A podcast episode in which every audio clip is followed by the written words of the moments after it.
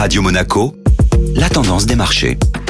La tendance des marchés avec Société Générale Private Banking. Bonjour Alexandre Rolando. Bonjour Benjamin. Une semaine chahutée sur les marchés financiers qui finalement se rattrape sur sa dernière séance. Dans le sillage du rebond à Wall Street, les marchés européens ont finalement clôturé la semaine sur une note positive. Exercice périlleux dans un marché assez calme en termes de volume, mais dont la volatilité quant à elle était bel et bien au rendez-vous. Cette belle progression de fin de semaine n'a cependant pas permis aux indices européens d'échapper à un bilan hebdomadaire négatif. Le secteur des banques a su tirer profit de la hausse des taux sur la semaine, censée améliorer leur rentabilité. Les trois premières places du CAC 40 ont ainsi été attribuées à Société Générale, BNP Paribas et Crédit Agricole. Parmi les moins bonnes performances sur la semaine, le secteur des matières premières corrige suite à l'intensification des efforts de la Chine de contrôler la flambée des prix des métaux. Une semaine également volatile du côté des crypto-devises. En effet, Elon Musk a déclaré suspendre les achats de Tesla via des bitcoins à cause de la trop forte consommation d'énergie pour chaque transaction, mais n'exclut pas accepter d'autres crypto-devises moins énergivores. Ce tweet a mécaniquement fait chuter les cours du bitcoin qui s'est changé à un peu plus de 50 000 dollars vendredi. La tendance des marchés était signée Alexandre Rolando. Merci.